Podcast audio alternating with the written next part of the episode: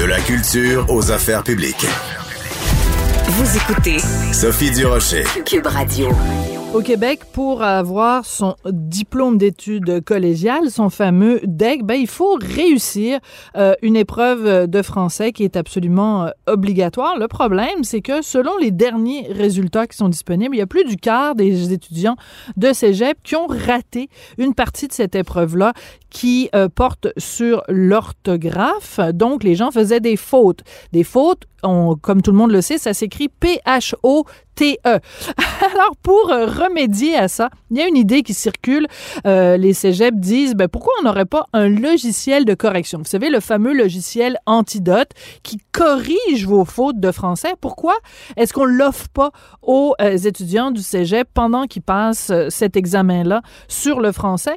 Bon, évidemment, ça a provoqué énormément de réactions, des gens qui sont grimpés dans les rideaux en disant, ben, voyons donc, c'est comme, c'est trop facile.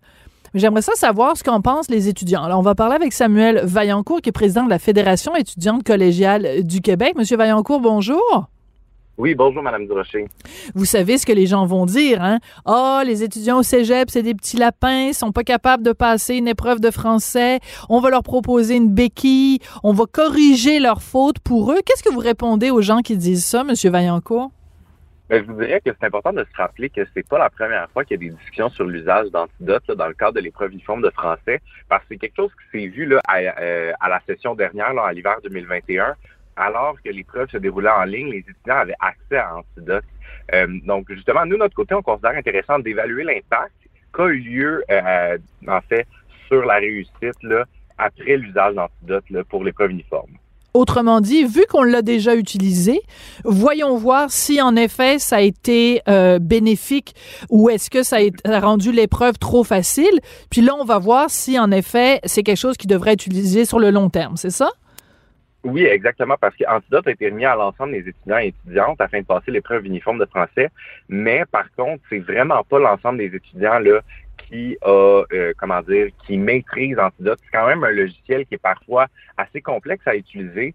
Donc, au final, si on est aussi pour l'utiliser sur le long terme, je vous dirais, si on se rend compte que ah ben c'est quelque chose sur lequel, vers lequel on veut se diriger, ben assurons-nous d'intégrer l'apprentissage de la maîtrise du logiciel au cursus collégial, je dirais. OK.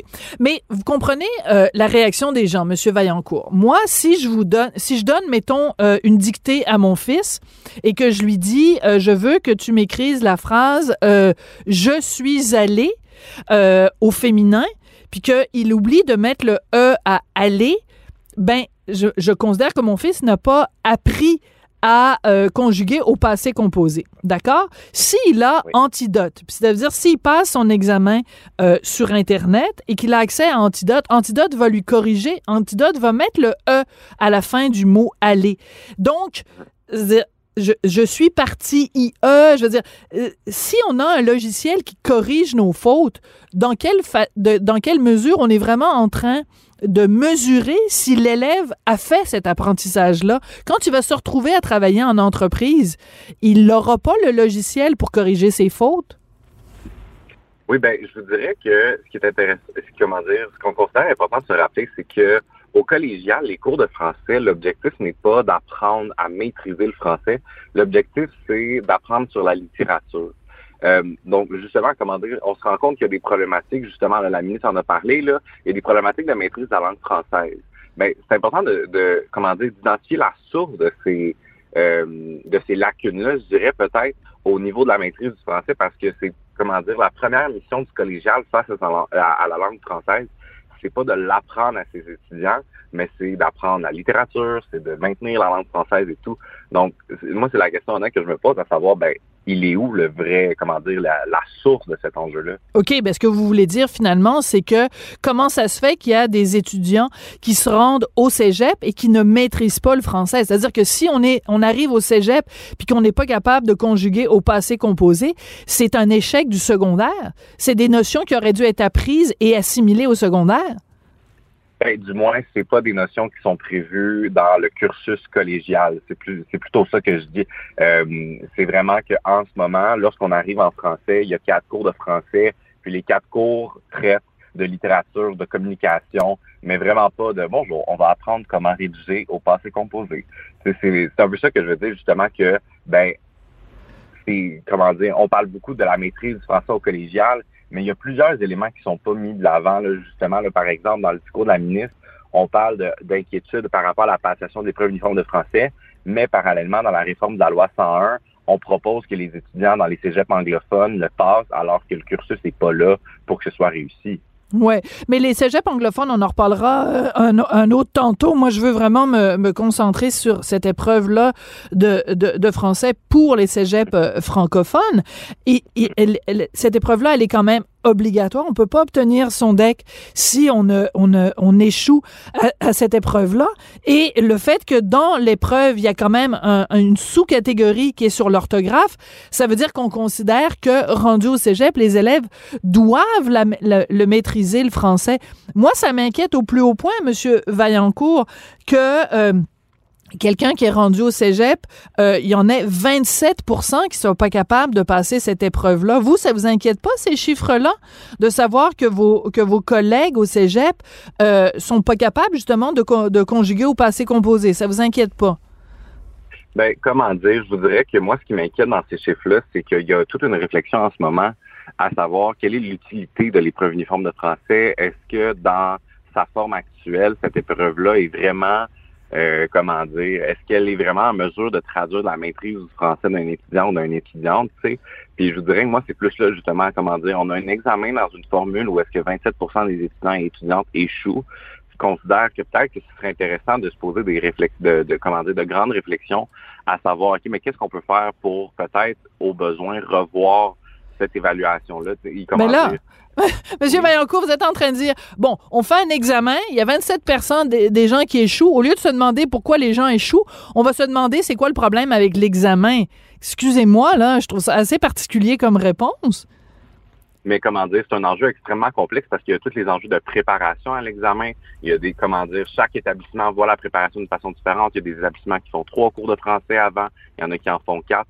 C'est qu'il y a énormément d'enjeux derrière l'épreuve uniforme de français qu'il va falloir vraiment là, euh, que un peu comme euh, Monsieur Tremblay là, de la Fédération des cégeps a proposé qu'un groupe se penche vraiment juste sur la question de l'épreuve uniforme de français parce qu'il y a énormément de subtilité et de nuances qui fait en sorte ben, en fait, qu'ils doivent être prises en compte dans une réflexion aussi simple que l'usage d'un logiciel de, de, correction de la langue. Oui, mais vous répondez pas vraiment à ma question parce que moi, ma question, c'est pourquoi quand il y a un problème avec un examen, parce que, je veux dire, on n'a quand même pas le choix. Il faut qu'on évalue la capacité de quelqu'un qui vient de passer des années sur les bancs euh, de, de l'école au Québec. Euh, tu sais, le, cégep, là, après le cégep, c'est la vraie vie ou l'université. Donc, on veut quand même une façon d'évaluer. Hey, c'est la langue officielle au Québec. Comment vous la maîtrisez, cette langue-là? On n'a pas le choix d'avoir un examen. Voir que vous me disiez que les examens, c'est trop traumatisant pour les étudiants, mais on n'a pas le choix. On fait un examen. L'examen, il y en a quand même le quart qui l'échoue. Puis vous, ce que vous trouvez à me dire, c'est, ben, il y a un problème avec l'examen. Ben, peut-être qu'il y a un problème avec les étudiants qui sont pas capables d'écrire le français. Ben, comment dire, moi j'ai dit que je trouvais intéressant qu'on se penche sur la question, parce que comment dire, justement, le, le ministère de l'Enseignement supérieur vient d'investir plusieurs millions de dollars en réussite étudiante parce qu'il y avait des enjeux de réussite. Puis ça l'inclut un peu de revoir certaines pratiques qu'il y a euh, je vous dirais, là, dans le réseau collégial. Puis je pense que justement, ça fait partie des grandes réflexions qu'il y a à avoir. Je suis pas en train de comment dire, je suis pas en train de dire là, que dès qu'il y a un enjeu de réussite, la, le blâme est sur les examens. Mhm. Vraiment pas. Mais c'est ça, c'est que, comment dire, c'est l'épreuve du de français, ça fait plusieurs années justement que plusieurs acteurs du réseau d'enseignement supérieur se posent des questions à savoir l'utilité, euh, un peu, puis comment dire, vous mentionnez tantôt qu'il faut évaluer les étudiants et étudiantes sur la maîtrise du français, mais il y a déjà quatre cours de français qui permettent de comment dire, d'évaluer à travers de l'analyse littéraire surtout euh, la maîtrise du français mm Donc, donc on devrait on devrait simplement dans le cadre de ces quatre cours-là faire des examens dans le cadre de ces cours-là, puis les élèves passent ou passent pas les cours. On n'a pas besoin en plus de rajouter un examen final à la fin de l'année. Revenons à euh, Antidote en tant que tel. Il y a beaucoup de gens qui ont fait la comparaison en disant ben c'est comme si on fait passer un examen euh, de mathématiques aux, aux élèves, aux étudiants et qu'on leur donne une calculatrice. Donc, quand ils sont obligés de faire 2 plus 2 euh, égale 4, ben, il y a la calculatrice qui va le calculer à leur place. Est-ce que vous trouvez que c'est une bonne comparaison? Euh, comment dire, oui puis non, au sens où est-ce que Antidote est beaucoup plus complexe dans son usage euh, qu'une calculatrice, au sens où est-ce que Antidote, il y a quand même, il, faut y avoir une base de maîtrise du français afin de maîtriser Antidote, parce que des fois, Antidote va souligner des erreurs euh, ou des, comment dire, des accords qui euh, sont dans les faits pas bons, qui sont, comment dire, l'algorithme ne, le comprend pas bien. Donc, je vous dirais que c'est un bon départ comme comparaison, mais c'est pas, euh, il y a des nuances supplémentaires, définitivement. Oui, mais il reste quand même que Antidote, donc c'est un logiciel de correction. Donc, si on fait une grosse faute, si j'écris, mettons, le mot faute, P-H-O-T-E, au lieu de l'écrire F-A-U-T-E, Antidote va me le signaler et va me, le, corriger. Donc, j'apprendrai jamais à bien écrire le mot faute si euh, je, euh, je, recours constamment à Antidote. Et le, problème aussi que je, que vois, c'est que euh, Antidote va même euh, corriger des, des, tournures stylistiques, c'est-à-dire qu'il va même, c'est pas juste un logiciel de, de grammaire, un logiciel d'orthographe, c'est euh, parce que si on veut évaluer, mettons, le style ou la capacité de construire une phrase avec un sujet, un verbe, un complément, Antidote peut même nous aider avec ça. Donc, c'est pas juste une aide, c'est une béquille, Monsieur Vaillancourt. Mais comment dire, je vous dis, il faut aussi se rappeler que lorsqu'il y a, comment dire, quand il y a tellement de fautes dans un texte, éventuellement, Antidote ne va pas le reconnaître. C'est par exemple PHO-PES pour parler d'une faute d'orthographe. Ben, en toute transparence, je pense pas qu'Antidote le reconnaîtrait parce que ça ressemble tellement pas au mot, à part sonotiquement parlant, ça ressemble pas au mot de base. Donc, c'est vraiment, comment dire, Antidote n'est pas une, une, recette magique, je vous dirais, ou une, une, solution miracle, vraiment pas loin de là. Puis, justement, comme je vous disais, c'est euh, comment dire, en ce moment, il y a plusieurs étudiants et étudiantes qui savent pas comment utiliser Antidote. Puis si justement, si on souhaite utiliser Antidote dans, pour l'épreuve du de français, c'est très intéressant de voir à l'intégrer aux apprentissages, voir comment bien l'utiliser et pas seulement fier Antidote comme étant une solution, euh, de, comment dire, fier de façon aveugle, je vous dirais. Je mm-hmm. pense qu'il peut y avoir une bonne utilisation qui soit faite d'Antidote qui n'est pas non plus de fier à 100% et comment dire, de un peu comme ça, là, de pas fier à 100%. Samuel Vaillancourt, vous êtes président de la Fédération étudiante collégiale euh, du Québec. Merci beaucoup d'avoir pris le temps euh, de nous parler euh, aujourd'hui. Merci beaucoup. Bonne journée. Merci. Puis bon, évidemment, il n'y a pas d'antidote pour quand on parle, mais Monsieur Vaillancourt, quand on, utilise le sujet ça, on dit pas ça l'a l'air ou ça l'a. Il n'y a pas de L. Le L n'a pas sa place là. C'est ça a l'air bon ou ça a été sympathique. On dit pas ça l'a juste euh, en, toute amitié entre vous et moi. C'est comme ça que se termine euh, l'émission. Merci beaucoup d'avoir été là. Je veux remercier Maxime Lacasse à la réalisation et à la mise en onde de l'émission. Merci aussi à Florence Lamoureux pour ses bonnes idées à la recherche. Je vous dis merci, puis on se retrouve demain.